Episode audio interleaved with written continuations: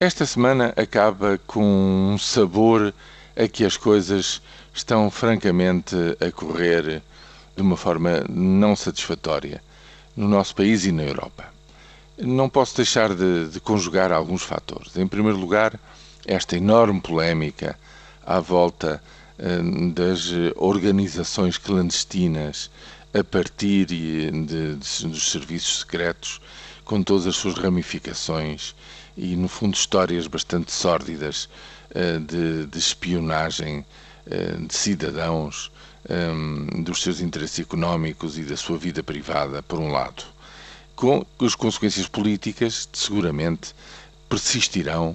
em termos negativos na esfera política, por um lado. Se juntarmos a isto o errozinho, a omissão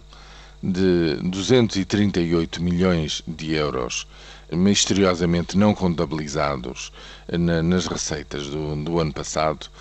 e as comparações, digamos que a modificação ou digamos o, o desvio na execução deste ano devido a essa omissão do ano passado,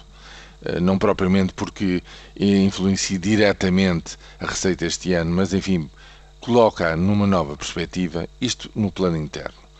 Se juntarmos a isto um pobre referendo irlandês onde oito em cada dez cidadãos decidem nem sequer se dar ao trabalho de ir às urnas, e dos dois, um, dos dois restantes, de facto, um pouco mais de metade, dizem sim, pois lá terá que ser o Tratado de Reforço Orçamental. Se juntarmos a isso, digamos, a situação gravíssima em que se encontram as finanças da Espanha, nomeadamente no seu setor bancário,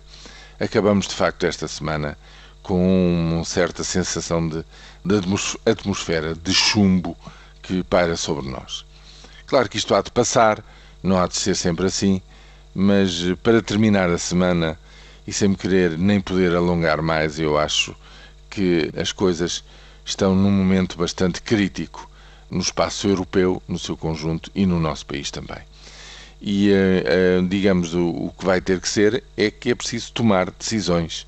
e vai ser necessário tomar decisões, digamos, corajosas a nível do euro para que tudo isto não se desconjunte e acabe, de facto, muito mal